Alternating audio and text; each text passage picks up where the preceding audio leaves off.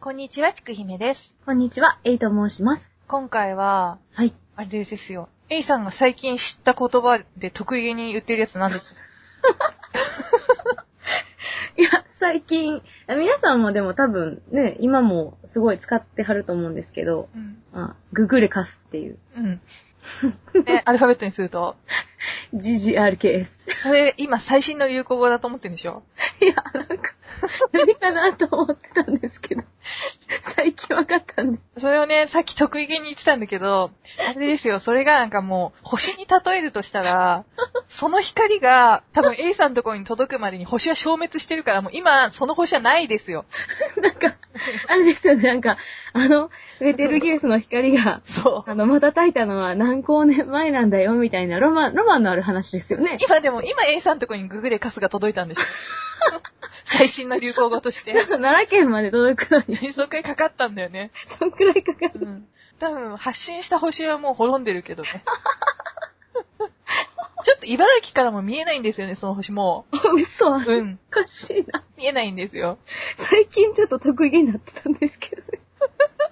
恥ずかしい。危ないところでしたよ、なんか。まあでも A さん、だからあの、ね、配信に載ってないとこでググレカスとか暴言吐いてるからね。唐突に、唐突にね。くぐれかすですよ。分かってんのか分かんないんだけど。いや、わかんない。いや、ちょうどさっき、いやいや、そこはググレカスですよって得意に言ったところでちょっと得意げに言言ってたよ。うわ滅びた文明の言葉が来たみたいな。もうロゼッタストーンと見比べないと解読できないですよ。古代、古代ですよ、もう。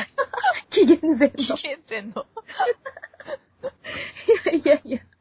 もうまさか、まさかそんな言葉とは知ら 滅びの呪文ですよ、だからも逆に新しいってことないですかね。う。本当に、もう、あれですよ。ムスカも言わないですよ。滅びた言葉ですから。そうそうそう。いやいやいや。まあ今日はそういうね、そう、そういうテーマなんですよね。皆さんもググれながら、カスって言おうとしてるリスナーの人にあなた今。ちょっとセットになってるから。ついえ、ググレの意味はわかるんだよね。いや、わかります。わかります。それを最近知ったんで、うん。あの、やっと、うん。あ、あ、すごい、やっぱ、グーグルってすごいなと思って。最終的に、まあ、ググーグルはまあ残ってる星だからね。あ そうですよいろん。なものを吸収しながら大きく大きく膨らんでいく星だから、あの星は。そうです、そうです。うん。ね、そういうね、そうそう、ためになるお話ですね。そう。今回はだからそういうね、はい。滅んでしまった文明ね。お。うん。あの、行ってきましたよ、黄金のアフガニスタン展っていうさ。あ、そういう話をしようかなって。お願いします。行きたかったです。でも何にしろ本当に、はい。なんだろう。注意力が散漫っていうか、うまいことしゃ、なんていうの、見たことと、あれ、うん語れないかもしれないんですけど、いやまあ、そこは、お許しください。いやいや、大丈夫です。まず、えーはい A さんもその日曜美術館でしたっけ？そうですね、私があの、そう、テレビの方で取り上げられてたの見たの、いくつかね、番組でもあったと思うんですけど、そこはググレカスなんでしょ？そうですね、そこは、ググレカスです。楽しそう。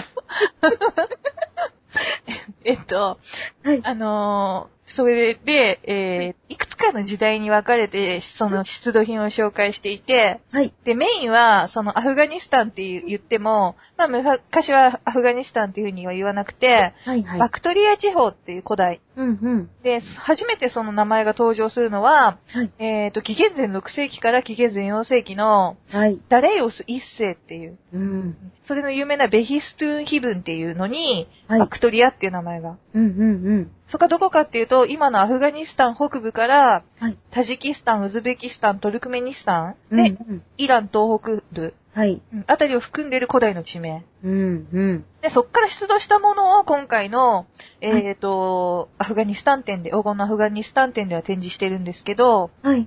で、これの特徴的なのが、うん。やっぱりあの、何回にもわたるアフガニスタンのね、そのうん空爆とか、そうですね。そういったものから美術館の美術館員の人が、うん秘密裏に財宝を博物館から運んで、博物館はもう襲撃されちゃって、っていうか空爆されちゃって、うーん。もう写真なんかを見てわかると、ものすごいね、粉々になっちゃったりしてるんですけど、うん。それでも財宝を守り抜いたっていう、その財宝が公開されたっていうところが注目点なんですね。そうですね。はい。で、その、まず、1期からはい。4期ぐらいまでにざっくり分かれてて、はいはい。時期が出てってそうです。ね。はいはい。テペフロールっていう場所について、はい。えー紀元前2100年から、はい。えっ、と、紀元前2000年頃の青銅器時代の遺跡。はいはい。これは、えっ、と、1966年に、うん地元の農夫の人が偶然に発見した。うん。ラピスラズリとかね、あとは金銀とか、そういうのの器とか、うんうん。そういうので、最大の特徴っていうのは、はい。あの、メソポタミア文明、はい。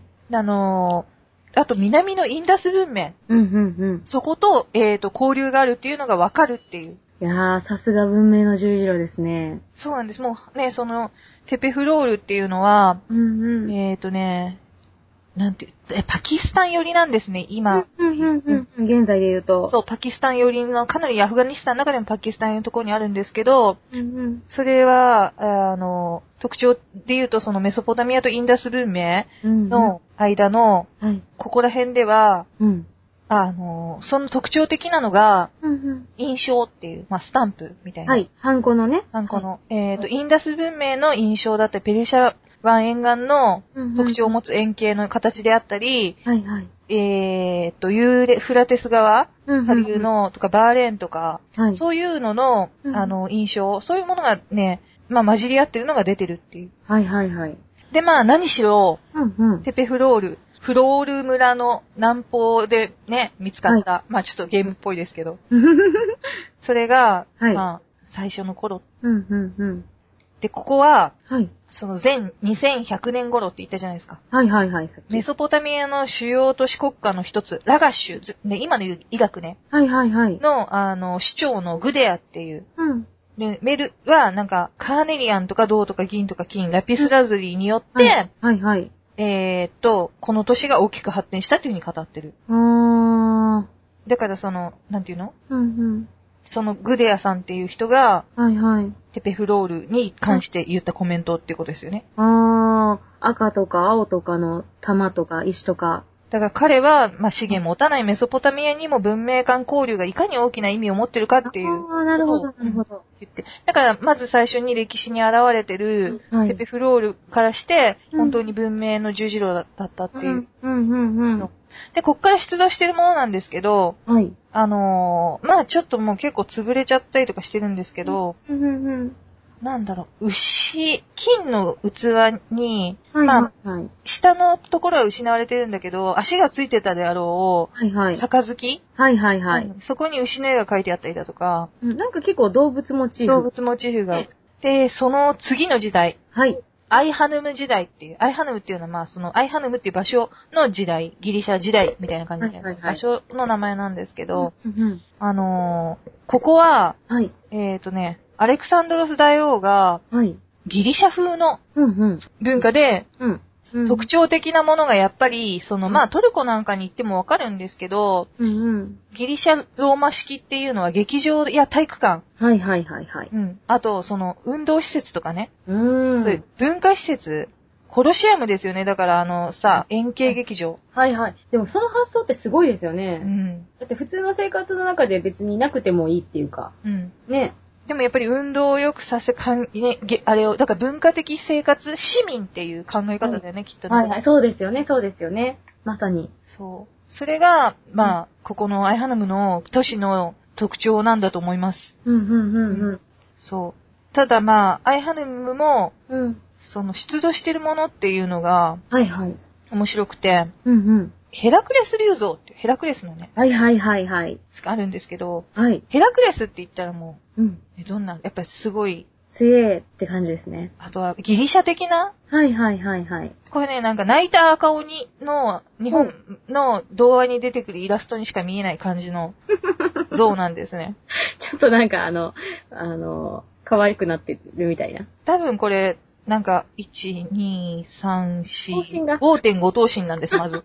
ち ちょっとディフォルメが。だってすごいじゃないですか。あの、ローマとかギリシャのはいヘラクレスとかいうさ。そうですよね絶好。像でもここ、はい5.5頭身で、なんか手にね、バットみたいなやつ持ってるの。あー、私も、あの、見ました。あの、持ってますね。しかもなんかちょっとふにゃんみたいな。顔はなんかもう勘弁してくださいよ、みたいな。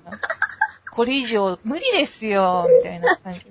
ちょっと弱そうですよね。そう、そういう感じだよね。あれ、だから特徴なのが、結局、その、なんていうのかな、ギリシャ的な文化を取り入れて円形劇場などを作りながらも、はいはい。やっぱりその、東方世界の、あ、そうなんですよ。やっぱオリエントの雰囲気が。そう、そうなんです。う。うん。あとはその、女性立流像っていうのがあって、はいはい、まあはい。女の人なんですけど、これはもう A さんがはい。好きな感じの体型、お土偶体型ですねー。。あー、最高ですね。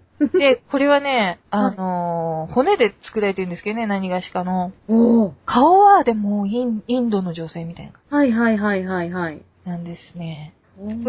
で、かと思えば、その、はいギリシャっぽいものもあったりとか、アイハヌムもやっぱりその混在してる。はいはいはいはい。で、やっぱり今回ね、一番特徴的な語りたかったとこっていうのが、うんうんティリアテペっていう都。はい。はいはいはい。ティリアテペっていうのは、うん。アフガニスタンの北西部にある、うん。えっ、と、丘なんですね。はいはいはい。で、ウズベクの言葉で、ウズベキスタンの方です。だから、うんうんうん。黄金の丘っていうふうに。黄金の丘。うん。で、まあ、バクトリアの黄金なんて言ってね、うん。よく言われてたんでけど。ますさに。うん。で、テリアテペはまあ、今から4000年くらい前にう、ん最初のうん。うん。農民たちがはいそこに住んで、うんで、集落を作って、うん。で、まあ、なんていうのかな。うん。そこがまあ、発展したり、途絶えたりっていうのを繰り返してて、うん。、で、ね、紀元前2世紀頃には廃家教の神殿が建てられたと。これはやっぱりちょっとね、その、今回語るうん。文文明の十字路っていう意味とはまたちょっとずれるんですけど、廃家教って、うん。ね、ゾラスター教もそうなんだけど、はいはい。ものすごいちょっと研究の価値があるもので、うん。今度ちょっとゾラスター特集をやりたいんですけど、あー、いいですねう。ん。で、そのティリアテペは、遊牧民の王族たちがこの土地にやってきて、っていうふうに言われてる。はいはいはい。ただそれ誰なのかと。あー。で、これは、そう、説がいっぱいあって、うんうんあの、この頃国家としてね、うんうん。ギリシャ式文明っていうのが弱体化してて。だからクシャン、クシャン族っていうのが、うんうん中国の国境で強度と戦ってて、押し出され押し出され。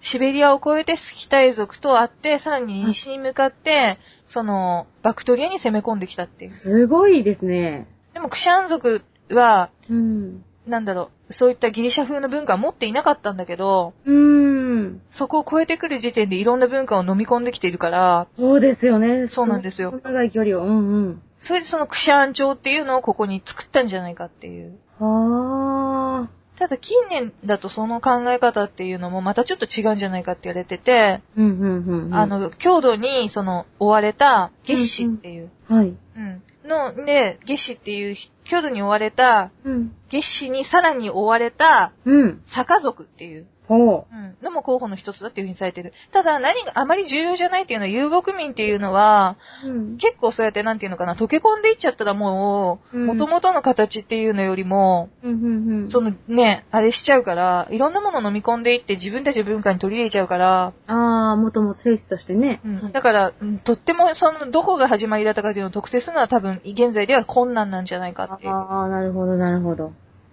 で、ここのティリアテペからは、はい。さっきも言ったように、うんあの、ローマやパルティアっていうところの貨幣とか、うん。はいはいはいはい。そのスキタイ族とかシベリアの探検とか、本当にもうすごいですよね。。そうですすよ。あるものがもインドの象牙の櫛とか、う。はい。かと思えば中国の鏡とかね、ギリシャの、あ、うん、ね、いろんな動物モチーフのものとか、いろんなものが出てる。いやーや、それを考えるとやっぱり本当にすごいですねう。ん。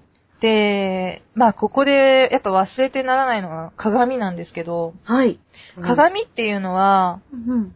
当時ね、あのー鏡箱みたいなのに収めるのが、うんうんうん。まあ、漢とかね、中国とかでは普通だったんだけど、はいはいはい。ティリアテペの鏡っていうのは、はい。古代の日本の、いや、弥生文化のね、古墳文化と共通してて、うん。その、呪具としての性質が強かった。呪物としての。呪物。うん。はい。鏡を使った何らかの、うんその、なんていうのかな、儀式っていう。はいはいはい。そういう自分を映すっていうよりも、うん。そういった感じのものが出土してたり、おー。あとは何と言っても日本との共通点ではい。言われているのが藤の木古墳。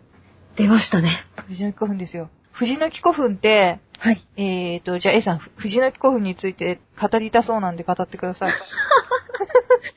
藤の木古墳はあれですね、あのー奈良の、あの、古墳なんですけど、まあ、古墳時代後期の、あの、場所的には法隆寺のね、ちょっと近くぐらいにあって、で、あのーまあ、今、最近、割と最近、あの、まあ、ちょうどね、25年ぐらい前に、あの、棺とか、うん。あの、さ発掘作業が結構行われて、うん。いろんな発見があったっていうね、とこなんですけど、そこに素晴らしいものがね、うん、あの、あるんですよ。藤の木古墳古墳の、はい。あのー近銅製冠。はい。あの、銅の表面に金を塗った冠。はいはいはい。っていうのがあるんですけど、はいそれは、えっ、とね、世界樹みたいな樹木と鳥で構成されてて、うんうんうん。全体がシャラシャラなる、はい。なんていうのかな、歩揺っていうんですけど、そうですね。歩くとシャラシャラなるようにそうそうそうう。ね、なんかこう、ちょっと、あの、遊びというかね、こう、ゆらゆらするように。そういうもので作られてて、はい。まあこれはまあ明らかにうん。日本のその漢字ではないんですけど、うんうん。それとまあほぼ同じものが、はい。そのティリヤテペで出土してる。うん。うん。うん。それはどこから出土してるかっていうと、はい。えっ、と、お墓がね、何基かあるんですけど、はい。その女王というか女の人のお墓がほとんどで男の人のお墓は一つなんですね。へえ。それのひときわね、はい。えっ、とね、まあひときわでもないか。うん。まあみんなすごい綺麗な格好はしてるんだけど、はいはいはい。それのね、女性の墓から発見したもので、はい。えっ、と、はい。ここの六号墓って言われてるところからはいはいはい。発見されてるはい。女性のお墓で、はい。えっ、とね、まあどんな格好かっていうと、そのさっき言った藤の木古墳のような冠、うんうんうん。それを被って、はい。で、アフロディーテ、はい。もうだから混ざってるんですよね。アフロディーテをかたどったうんうん。カザリータっていうのを、はい。まあ、なんていう、どこって言えばいいのかな。こう、つけてて、うんうんうん。あの、胸のね、うん真ん中のあたりに、はいはい。な、まあ、ブローチとかあーっていう感じですよね、きっとね、イメージ的には。つけてて、はい。で、本当に、まあ、その全部飾りをつけてない状態では、この、まあ、六号墓に至るまでに、男性は一人なんですけど、みんな女性なんですけど、素晴らしい装束の黄金をまとった人たちのお墓があるんですけど、うん、基本は長袖、長スカート、はいはいはい。で、下にズボン履いてるっていう、だから、はいチュニックの下にズボン履いてる。ああ、はいはい、そういうスタイルですね。そう。今でいうインドのパンジャビドレスとか、はいはい。うん、っていうのに近い感じ。あとは、えー、っとうん、なんていうのかな。シーク、シーク、シーク族ってわかるかな？シーク族。うん。シーク教の人たちの格好に似てるかなおー。とか、な、うんまあ、長袖で、はい。あーベトナムの青材とかもそうだけどああ、、はいはい。あ、そう言われる方がなんか、あの、想像しやすい気がします。うん。ただ青材は、その、スリットが入ってるけど、多分この人たちには入ってないんだ。はいはいはい。だから、スカートの下にズボンっていうのが基本。うんうんうんうん。基本スタイルなんですねそう。なんです。で、スカートもその西洋みたいにふわっと広がってるんじゃなく、タイトな、はいはいはいはい。そういう形が基本なんです。そので、袖口やら、うんうん。胸元やらに宝石がたくさん縫い付けてあって、あ頭にはそのベールみたいな、ベールって言ってもその西洋のい、ああいう感じじゃなくて、多分同じ絹とかの素材だと思うんですけど、はいはいはいそれを被って上に冠を被ってっていう形、はいはい。うんですね。なるほど。はあ、すごいでも装飾の数々ですよね、一人の人に。そうなんですよ。まあだからかなりのね、もちろん身分の人だと思うんですけど、うんそうなんですね。で、一つ、この見てね、すごいなって思ったのが、はい。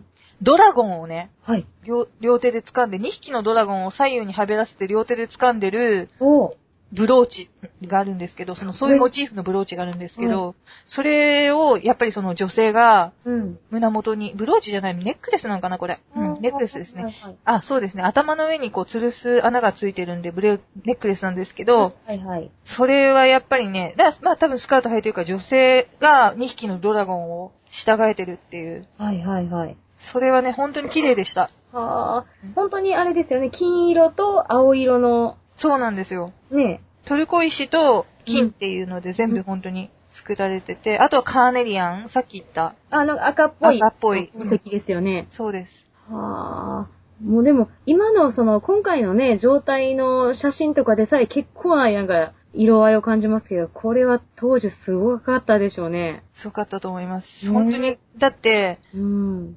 まあ小さいものなんですけど、うん。うん、こういうものを見ていつも思うのはやっぱりね、うん。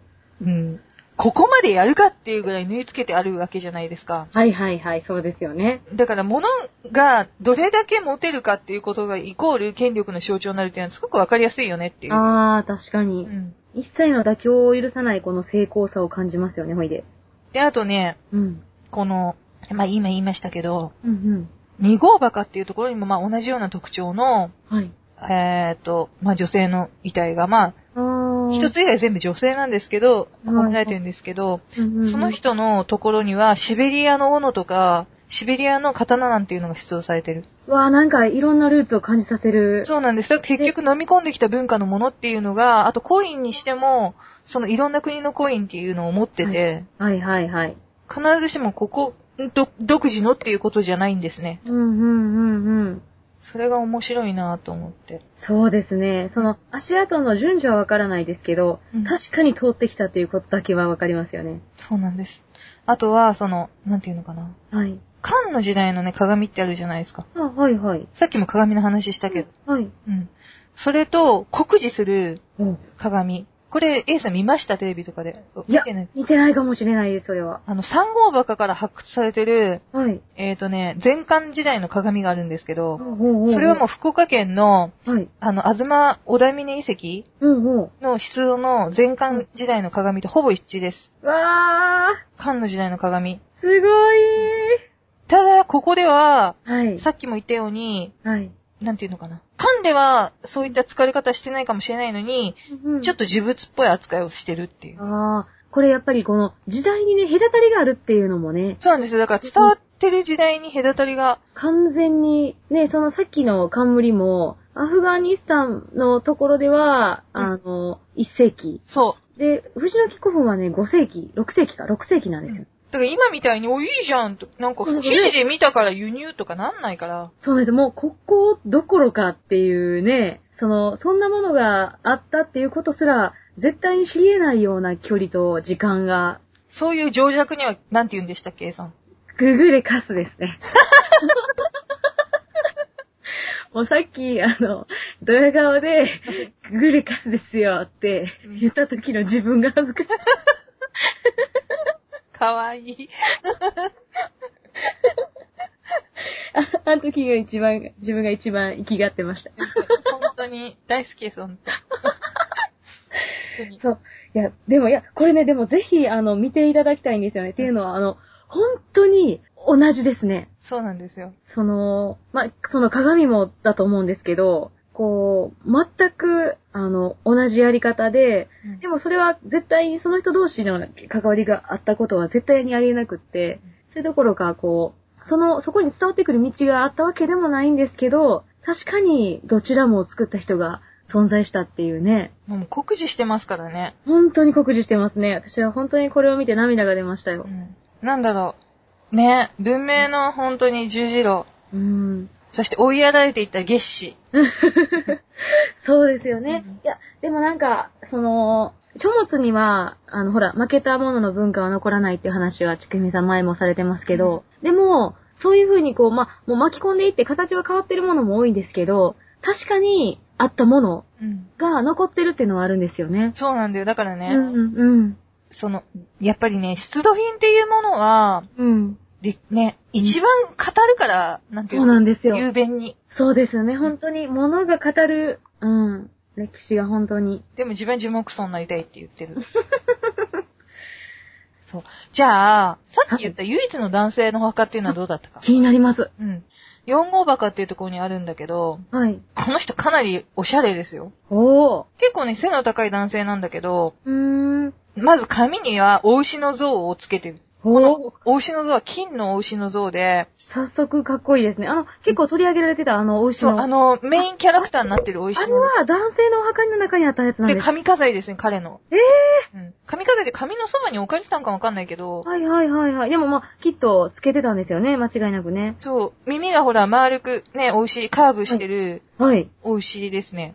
これは本当に成功ですよね。すごく綺麗な。ね。で、首には、はい。カメオのネックレスをしてて、はい。この時代にカメオがあったのが驚きなんですけいやど、、それもね、うん。まあちょっと、なんていうの、はい。いろいろ失敗しちゃってるんですけど、このカメオ。あれ、あー、ちょっとやっぱり、あの、どっかから来たみたいな。カメオって、はい。本当にね、ちょっとみんなググってほしいんですけど、はい。あの、横になっちゃってるんですよ。いや、顔、カメオ、顔をね、はい。書いてあるじゃないですか。カメオって顔、顔。はい。でもそれをなんかペンダントにつなぐ段階で、うん。横長、あれ？なんていうの？はい。カメオの頭と首の部分がはい。横に繋がれちゃってて、結果カメオは上向きに寝てる顔みたいな。な あ、ちょっとなんか、か、カメオは正面向いてないんですね、だから。あれ？普通あれですよね。なんか、縦に、あの、こう、ちょ、縦の、こう、でしょ？長い円形で、それで上になんかこう、ネックレス的な感じになってて、こうぶら下げる的な。これなんかカメオを、はい。チョーカーみたいな、要は金のねじ、ねじったはいはいはい、やつに繋いでるから、なんか寝てるおっさんの横顔みたいになっちゃって、結構。あら、あらら、これ納品適当だなっていう感じですよ。納品前チェックが。ぜひちょっとね、みんな、こうすごい伝えたいんですけどね。はい。赤島のメノウでできてるっていう。へえ、目の、あとはね、この人がつけてたのは探検、探検の、あの、鞘に、万字のマークがね、びっしり書いてある。万字ですか。うん。いやーもう何でも本当にありますね。そう、な、すごい。なんでも万字ですよ。はー。もうなんか本当に西から東から北から南からっていう。まあで、結構男の人からだと思うんだけど、動物モチーフの熊だったりとか、うんそういう勇壮なね、うん。イメージのその探検の鞘なんですけど、万字がびっしり書かれてて、ああとはその、ライオンに乗ったような人の、女の人かな、腰の帯は、うん。そういうもう金で目がくらむような金の帯してて。すごい。で、この人のお墓では、近くには、うん生贄が捧げられてるんですね、馬の。あー。はいはいはい。でこれもだからその、スキタイ。とか、馬ですね。はい。そっちの特徴で生贄を捧げるっていうのは、あー、なんか本当にいろいろな文化のとか慣習まで飲み込んで。そうなんですね。特徴な的なのは、こうやってお墓にいっぱい葬られてる人たちがそれぞれ別に、うんうん。一貫しての文化じゃないっていう。はいはいはいはい。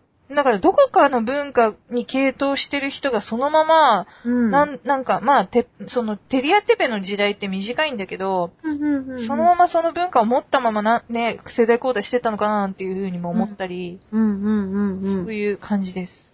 いや、面白いですね。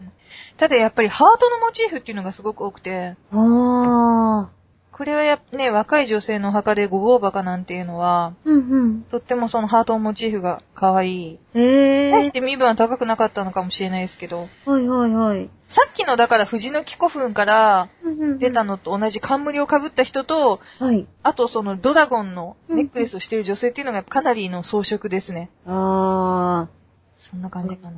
ー。ほんと、筋、体中というかもう、キンキラですよね。うん。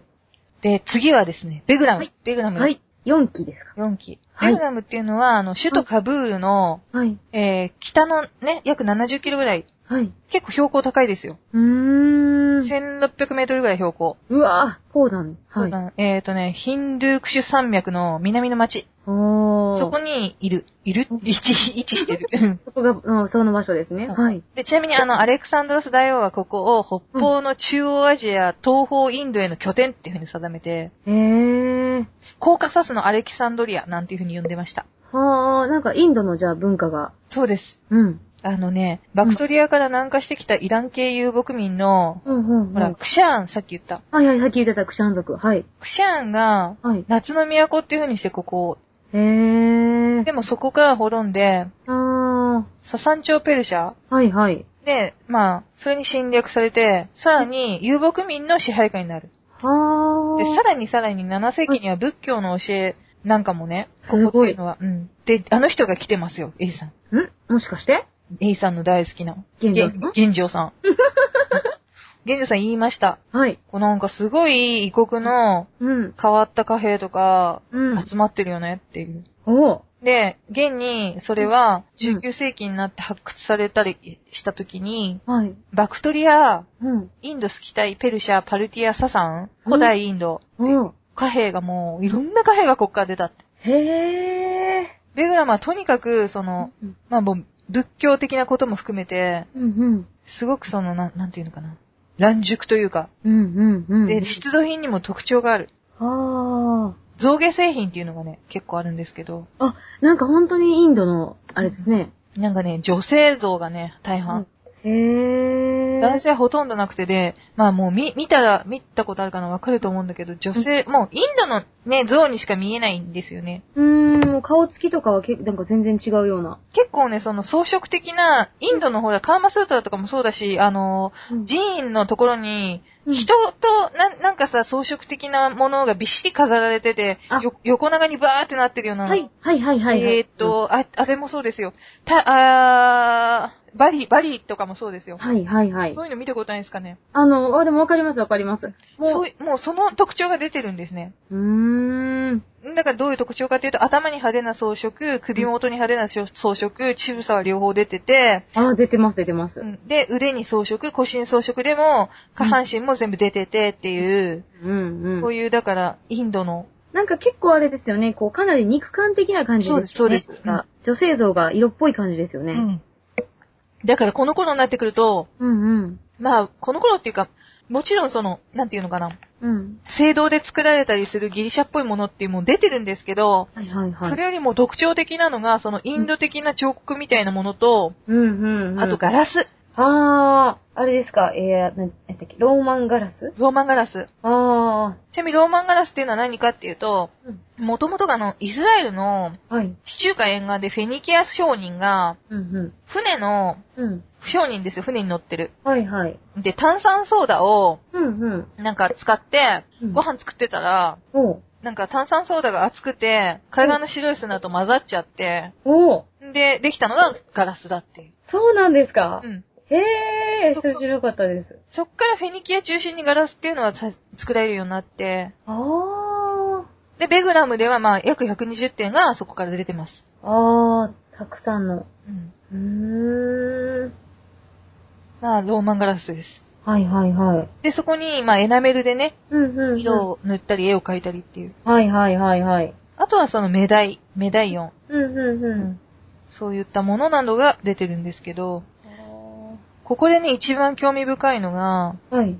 あのね、レプリカもあったんだけど、おう。ポセイドンと愛人のゴルゴン。おうお海の神ポセイドンと愛人のゴルゴン。う。はい。っていうのを中央に置いて、うんあと、イルカやね、魚っていうものを、はい。あの、周りに置いて、うんうん。さっき言った歩揺って言ったじゃないですか、髪の毛のシャラシャラシャラ、はいはいはいはい。あれの逆バージョンで、おう。こう、器を揺らすと、波のように、はい。金の、その、なんていうのかな、うんチップが揺れる、そう、そう、なんていうの、装飾。あ、はいはいはいはい。金のチップが揺れて海っていうものを表すっていう、そういうね、ちょっと大きい円盤のお皿っていうのがあって、湿度に。はいはいはいはい。あれですよね、こう、普通に上から見ると板なんですけど、。そう揺らすと下になんか重りをつけてあって、そう。なんか、ヒレとかがピチピチ動くように見えるような。で魚とかが、そうそうそう、動くように見えるっていう。それが、すね。うんうん。海が多分内陸なんで、ちょっとこの、あ、アフガニスタンって海ないですよね。そうなんです。特にこのベグラムはね。あなんでね、他にも、その、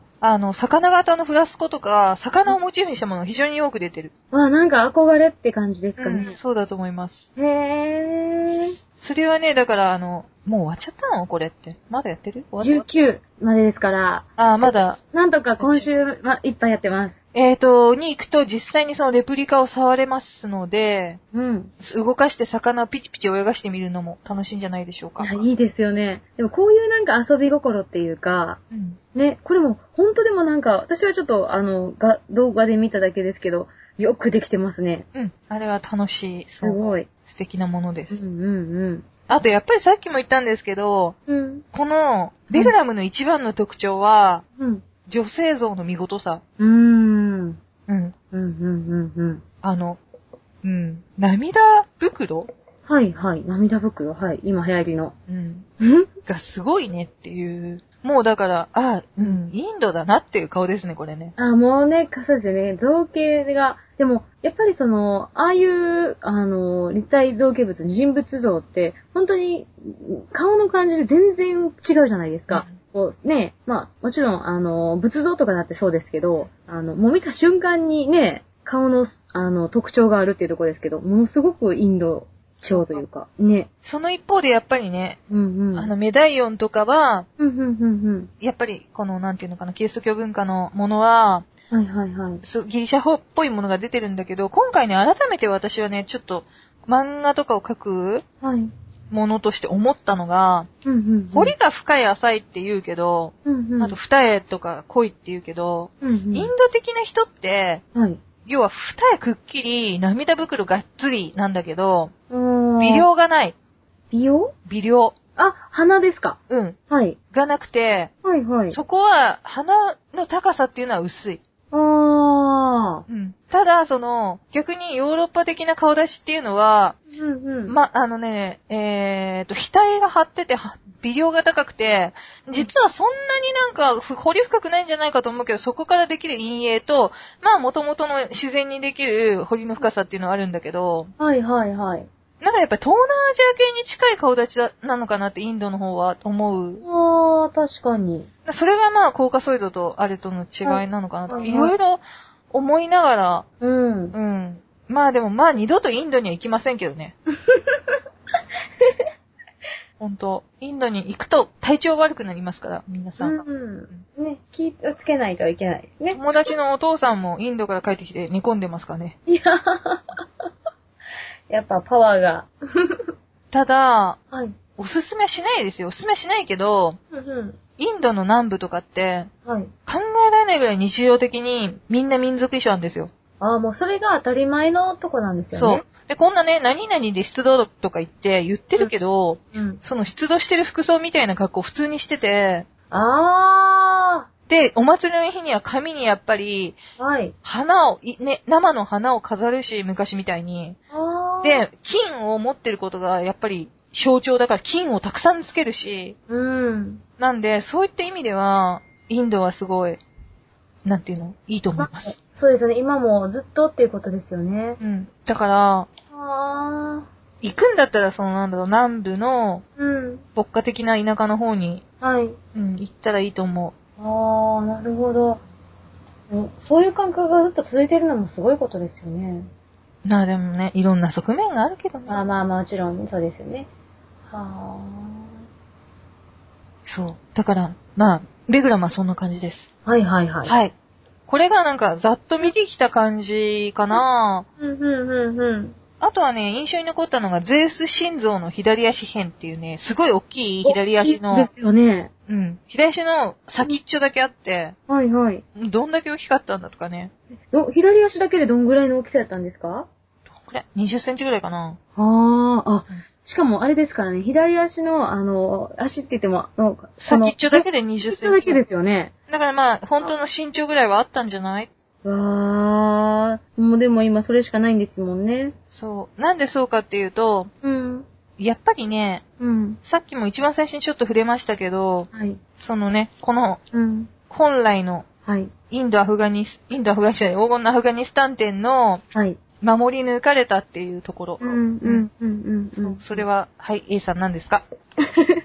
まあ、今回は、まあ、今回のこのね、黄金のアフガニスタン展は、あの、その、出土品そのものっていうよりは、その、今回はバックグラウンドありきっていうね、展覧会ですよね。うん。今はその、まあ、あまりこうね、普段ニュースとかが入ってこなくて、どちらかというとこう、治安のね、あの、危うさとかこう、テロリズムがっていうイメージが今はありますけど、まあ、その中での、1980年ちょい前ぐらいからですかね、あの、ソ連のね、こう、あの、軍事的な介入とか内戦があったりとか、ね、あとタリバンのこととか、うん。で、まあ、いろんな、その時代に、まあ、私たちは普段ね、周りに、こう、普通にこう、昔のね、文化財とか、まあ、お寺とかね、当たり前にあるんですけど、やっぱりその数々が、かなり破壊されて略奪されてきたっていうね、ところで、もともとね、これらがあった、あの、アフガニスタンの国立博物館とかも、もうロケット弾が撃ち込まれたんですよね。そうですね。うん、その、やっぱり、あの、偶像を全部破壊するって言って、あの、すべてを、あの、壊してしまったりとか、うんでもしくはそのね、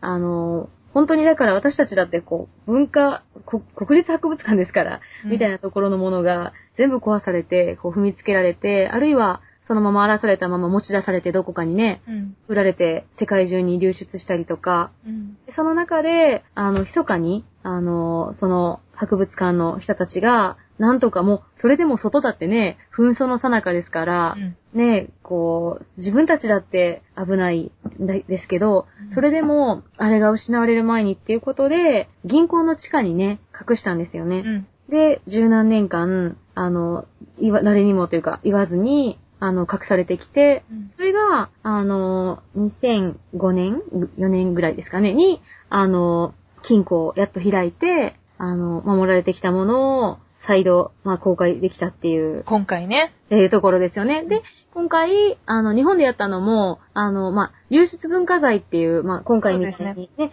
あの、世界中にこう、い出ていってしまったうん。ようなものもまとめて、で、まあ、最終的にはもうアフガニスタンに、あの、返そうとうん。っていうので、まあ、アフガニスタンのね、国立博物館も、やっと再始動しようっていう気に際して、あの、一緒に展示して、あの、まあ、向こうにまた帰っていくっていう流れがあるっていうのが、まあ、今回のね、あの、アフガニス、黄金のアフガニスタン展っていうのの意義としてはそこがきっと一番大きいですよね。そういうのわかんない人には何て言うんでしたっけ？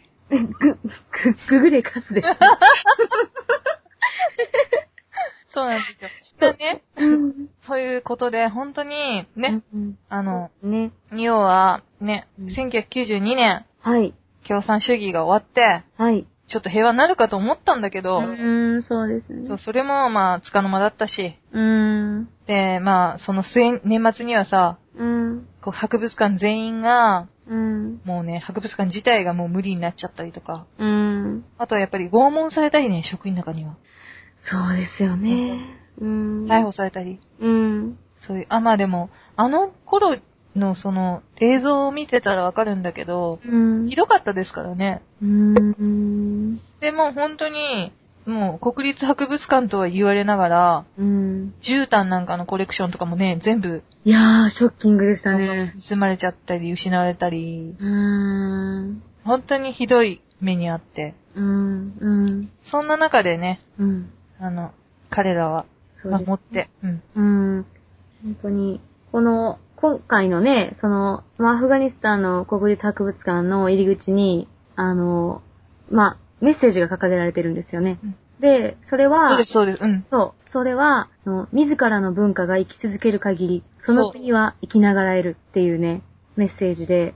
で、ね、その、本当にいろんなものを失って、まあ、今の自分たちの家とか、今のものもそうですけど、うんその、自分たちの後ろを振り返った時の、ね、まあ、ルーツが全てじゃもちろんないですけど、でもやっぱり新しくね、頑張ろうって思った時にも、何も残っていないところっていうのはね、やっぱり、で、やっぱり自分たちの文化を、まあ、その国の生きながらえさせるために、そういうのが必要じゃないかっていう、その、文化財っていうのは、やっぱりね、それは戦争とかね、やっぱり自分たちの命、生きることもやっぱりね、こう、困難になるようなところでも、そういったものも、やっぱり心の中で重要なんじゃないかっていうようなね。例えばさ、うん。その親も、うん。ね、ロケット弾なくして、うん。ちょっと仲良かったね、当時の恋人もなくして、うん。まあもちろん親が死んでるくらいだから、同居、同居だから、うん。まあ祖父母もいないでしょうん。う。そうう。いう少年や少女が大きくなった時に、うん。自分の寄るべきところ、立つべきところ、うん。うん。うん。そう考えた時に、うん。まあ、右翼思想じゃないんだけど、はいはい。いや、わかります。もっとね、その、こんなことがああって、うん。あ、こういう命が流れてるんだ。うん。そういうのね。そうですね。そういうやつが大事かなって思います。うん。そうですね。うん。だから、まあ、すぐにもちろん、まだね、国内情勢は安定してないので、すぐにか、ね、あれを返してっていうわけではなくて、多分もうちょっといろんなところ回っていくと思うんですけど、落ち着くまで。でも、そうやってね、やっぱり、そうなった時に、あの、そのアフガニスタンの人たちがね、それを、まあ、もし流出したものももう少し集まって、ね、戻っていければっていうところですよね。やっぱさ、寄って立つこところとかって大事だよね。そうなんですよ。まあ、それをね、いいといいって思う、悪いって思うには関係なくって、やっぱり、それがあるっていうことが、その自分たちの一つの感覚の基準でもあり、ね、うん。そうですね、本当に、うん。そういうね。だから、点数がすごくね、やっぱり他のうんうん。絵画なんかがガンガンね、来たやつとかに比べたらね、うん、そうですよね。一人のおっさんがさ、生涯かけて描いたイラストとかに比べたら全然少ないかもしんないですけど、うんうんでも、そこ一つ一つに多分、うん。うん。それを使って生きてきた人の60年なり70年なりのあれがあるわけだから、遺跡っていうものとかから出たものっていうのはう、んうん。それだけに、その、なんていうのかな、創作されたものよ、よりとは言えません。創作されたものはってね、誰かがそれを消化して自分の中に取り込んだね、いろんな視野の見たものをね。うんで、も、うん。やっぱりね、その創作やね、その、そういう余裕もない人たちっていうのが、うん、まあ、例えば逃げ惑いながらであったり、うんそれ今のあれじゃないですよ、アフガンのことじゃなくて、うん当時ね、うんその、やっぱりね、うん。いろいろな東西に挟まれて、うん。逃げ惑ったような地域の人たちの、それでもその時使ってた器とかさ、それで何、どんなご飯食べたんだろうとかさ、うまかったのかなとかさ、うんうんうんどんな祈りがあったんだろうとか、うん。うん。うん、そういうのがね、うん。そうですよね。なんかその、確かに、その時代に、もう誰が作ってどういう風にっていうのはもう想像するしかないんですけど、でも確かにそこに、それを作った人と、それを使った人が、こう、存在したんだっていう。あと作った人が使った人だったりする時代だから。ああ、そうですよね、うんやっぱりそれってなんかさっきのちょっとね、あの、あの、出土したものとかの話でもそうですけど、確かにそこにいたっていうものを、やっぱり物っていうのは何よりもやっぱり雄弁に語るっていう、そうん、ことは、やっぱりありますよね。う。うん。うん。なんで、多分そのね、うん。自分たちの祖先が残してきたものっていうのが博物館にあるっていうことは、うん。そういう難しいことを知らない人たちでもなんとなく、うんうんうん。逆にね、うん。文化や、そのなんていうのかな、カルチャーっていうのを享受できないような状態にあった人こそ、うん。パッと見て、あ、でもこれなんか昔使ってたんだっていう、うんうんことがああったりするのかもと、そうですねあって。ほしかったり。うん。いや、わかります。そうですね。ううんん。これは希望ですけど、でも、そうあってほしい。でも争いは絶対なくならないし、バーミヤンもあんなことになったし、ですね。う。うんんそう。まあ、そこのね、やっぱり、良い悪いとかはね、私たちにはそれは何にも言えないですけど、そう、バーミヤンに関して前ちょっと言ったけどカットしたんだよね。うんあの、そうです、そうです。うんそう。でも、うん。なんでね、今回はこんな感じで。はい。はい。いやーなかなか、でも本当に、やっぱりこう、日本でやってるっていうことの意味とか、まあ、そのね、あの、九州の鏡とかね、のこととか、その藤の木古墳の冠とか、やっぱり私たちは、あそこから来たものが形を変えて、今もこう、ね、繋がっているものが確かにあるなっていうこともやっぱり感じさせられますね。そうなんですよ。本当にね、うん。なんだろう、あと、正倉院にある、はい。えーと、帯。はいはい。えーとね、うん根玉はいはいはいはい。の帯。それと似たようなものもね、根玉ってラピスラズリにね、はいはいはいはい。そういうものもね、出てるんで。やっぱ、シルクロードっていうだけでも、ほんまに、胸のときめきが。ちょっと飽きるまでやろうか、シルクロード。そうですね。ね。本当に、うん、でもやっぱりこう、来た道を、のことに思いを馳せるだけで、うん。なんか、よく、よくぞっていうか、どうしてっていうかね、よく来たもんだなというか、よく来たなーって言うんでしょ？そうです。よく来たなーっていう感動でなんか涙が出そうになりますよねう。ん。ね。いやーいや、でも、よいいですね。ありがとうございます。私も、あの、お聞きしたかったんです。アフガニスタンっていうのお話。いやいや、なんか、あんまりね、その、うんと見たことを語るのって得意じゃないのね。いやいや、でも確かにちょっと難しいですよ。ものですからね。うん。な、なんていうのかな、映画とかもそうなんだけど、それを取り込んで自分の中で物語として出すのは得意なんだけど、うん。そのものをどうこうとか、あとその、あんまなんか苦手なんですよ。誰かが作ったものに対してどうこう言うということがすごい苦手。あーはいはいはうん。だから、それはやっぱうまくいかなくて。い。いやいや、でも面白かったです。ありがとうございます。こんなんでいいか。じゃあ、後半は、はい。お便り紹介で。はい。そうですね。じゃあまた、ちょっと長くなっちゃったんですけど、後半で。はーい。ありがとうございます。ありがとうございました。